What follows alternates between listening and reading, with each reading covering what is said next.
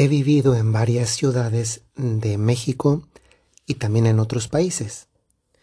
Cuando vivía en México, en alguna de esas varias ciudades en las que viví, me tocaba responder el teléfono y frecuentemente las llamadas que hacían al teléfono de la casa era para hacer reclamos de dinero de algo que no se había pagado y se había pedido. No era el destinatario correcto porque en realidad buscaban a otra persona. Solamente que como tantas veces sucede, llaman a un número equivocado y pues entonces hay que responder muy constantemente. Fue la primera vez que a mí me pasó por la cabeza pensar en, en eso que sucede con mucha frecuencia y es cuando las personas se endeudan innecesariamente. Cuento otra experiencia, además de esta, que tiene que ver con el tema que profundizamos hoy. Una vez fui con mi mamá una vez que fui a visitarla, cuando recién había fallecido mi papá, mm, fui al funeral y un día fuimos a hacer una, compra a una tienda, que una tienda de estas eh, grandes de México donde también se compran las cosas fiadas y se pagan después en, en plazos. Pues me llamó la atención la cantidad de personas que estaban comprando, bueno, comprando es un decir, ¿no? Estaban viendo productos para llevárselos sin haberlos pagado y dejando a pagarlos después. Y por último, tengo también una experiencia un poco más cercana de un familiar, bueno, ya lo, ya lo ventaneamos, ¿verdad? Pero de un familiar que, que compraba muchas cosas, compraba, es un decir, se llevaba fiadas muchas cosas de una tienda y después vivía con el agobio de tener que andar pidiendo prestado a otras personas para tener, para tener con qué pagar eso que había pedido antes, porque cuando no pagan, creo que se los llevan como una especie de euro en el que ya no les dan crédito, pero no solamente en esa tienda, sino en ninguna tienda. Creo que en fechas recientes, es decir, diciembre, muchas personas en el mundo son muy dadas a, comprar, incluso aquello que no necesitan y también incluso a llevarse aquello que no saben si van a poder enfrentar después. El otro día, viniendo, tuve que tomar un taxi porque tenía urgencia necesidad, urgente necesidad de llegar a casa para una junta y en el taxi el señor me venía diciendo que en diciembre él como taxista había gastado 1.500 dólares, en, eh, dólares, euros, perdón, en regalos. Y que eso le hacía pensar en que, en que no era el modo de pasar la Navidad y él pensaba que, que con esa cantidad muchos, muchas familias en Ucrania, por ejemplo, podían tener por lo menos una, una sopa caliente. Bueno, me llamó la atención el buen corazón de este señor. Yo también le hice notar que a veces una inversión de un dinero en, en la familia, porque él me decía que había gastado de esos 1500, casi 500 en una cena. Yo le dije que a veces también son inversiones en, en, la propia familia que ayudan a la unidad familiar, por ejemplo, o a los buenos recuerdos. No hay que verlo simplemente como inversiones, porque pues ni que la, la, familia no es una empresa, pero también a veces ayuda verlo así para captar mejor otro sentido, otro valor del dinero que gastamos cuando lo gastamos en los nuestros, ¿no? Pero todo esto que estoy diciendo eh, me hace pensar en algo que sucede también con mucha frecuencia y es la tristeza que hay durante el mes de enero después de que ya pasó la euforia de las fiestas, de los regalos, de gastar lo que no se tiene o de empeñar más bien el futuro y, luego quedarse con la intranquilidad de cuándo voy a terminar de pagar esto.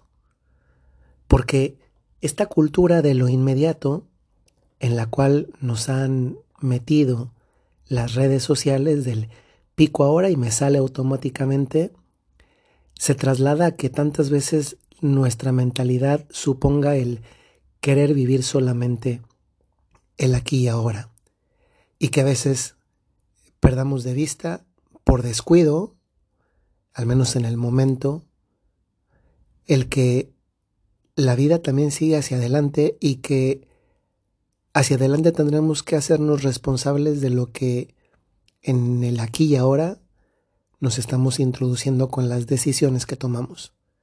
Y muchas de esas decisiones tienen que ver con lo que gastamos.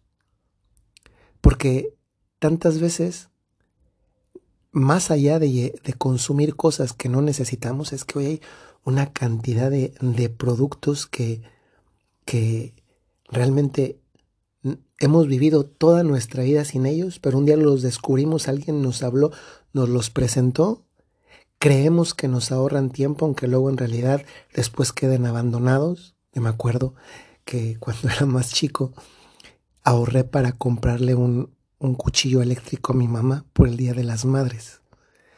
Pues se lo compré hace un montón de tiempo y por ahí anda rondando el cuchillo eléctrico porque pues mi mamá no iba a usar un cuchillo, eso no está habituado, no está habituada, no es lo más práctico, hay que conectarlo, luego sacar, la, sacar las, las navajas cuando se tiene que lavar, es decir, pues para muchas personas eso no es práctico, hay tantas cosas. El otro día vi en un centro comercial, voy a confesar que el otro día me distraje en el sentido de despejarme la cabeza yendo a un centro comercial que encontré aquí en Roma me distrae ver las cosas, simplemente verlas. Pero uno va viendo y dice, ay, eso sería bueno tenerlo también yo. Y después te acuerdas que eres padre y dices, bueno, no, no, no hay dinero para comprar eso. Pero no sé cuántos hacemos el ejercicio de sincerarnos con nosotros mismos y decir, eso no lo necesito. Porque a veces lo que vemos ejerce un control y eso podría valernos como un examen, un examen de, de qué tanto poder tienen las cosas sobre nosotros o si nosotros somos más poderosos que las cosas cuando las vemos. Porque si tú ves una cosa y la cosa te controla, el producto, aquello que viste que quieres consumir, y no te ha pasado por la cabeza el filtro de, de, a ver, lo necesito o no, tengo o no, porque son varias cosas, ¿no? Lo necesito.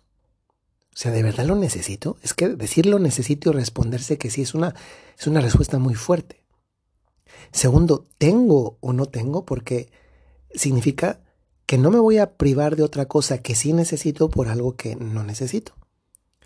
Y que eso también a futuro no me va a robar la paz. Imagínense, tener que estar pagando el resto de la vida una cosa que, que ni me sirvió y además me empeñó el futuro.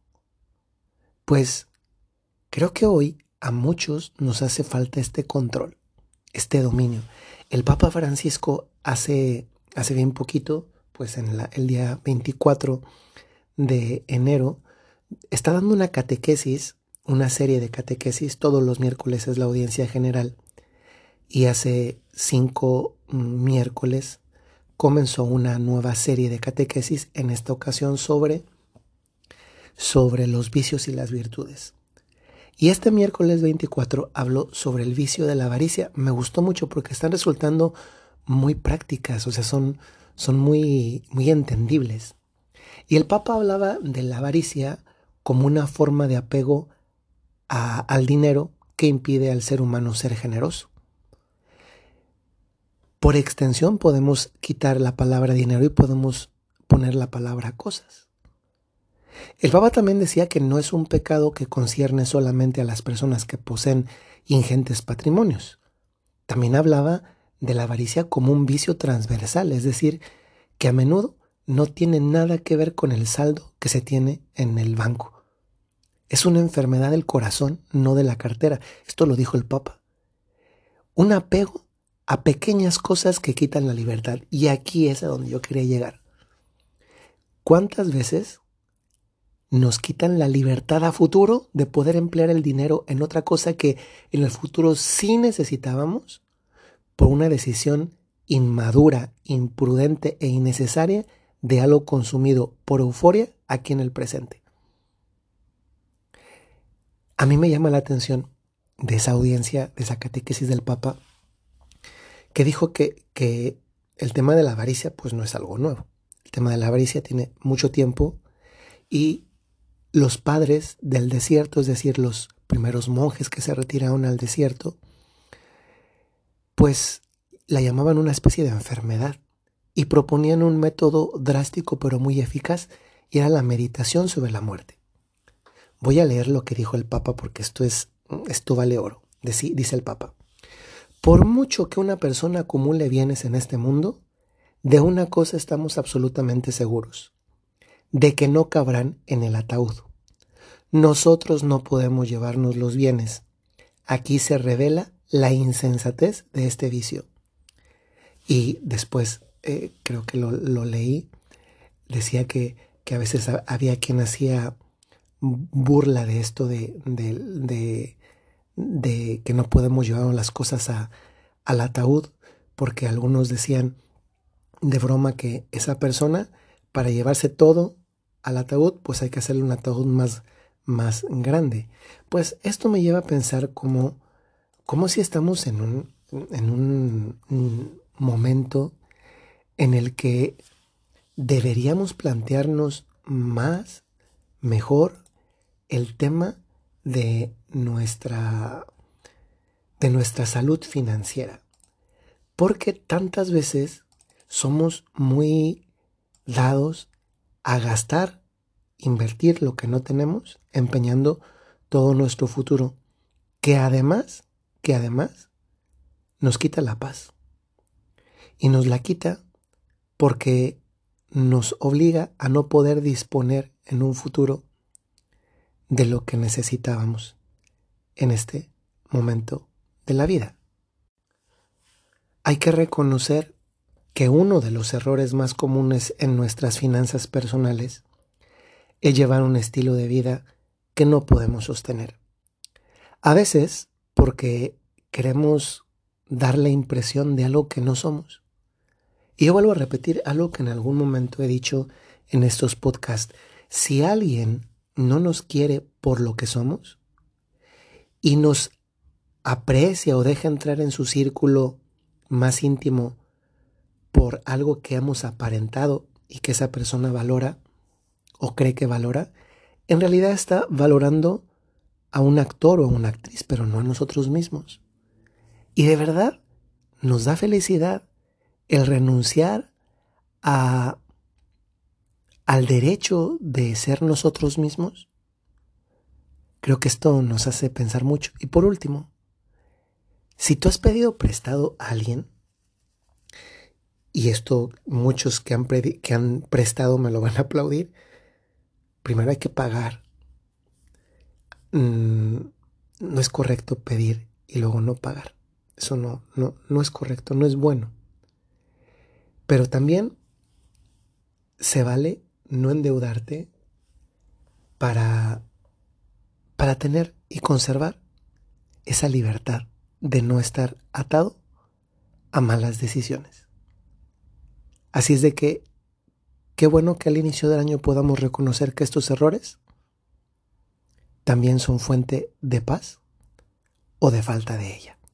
Soy el Padre Jorge Enrique Mújica de los Padres Legionarios de Cristo les saludo desde Roma y desde acá les mando un saludo muy cordial y les recuerdo como lo hago muy frecuentemente. Si tienes un talento o tienes una cualidad, tienes una misión. Hasta luego.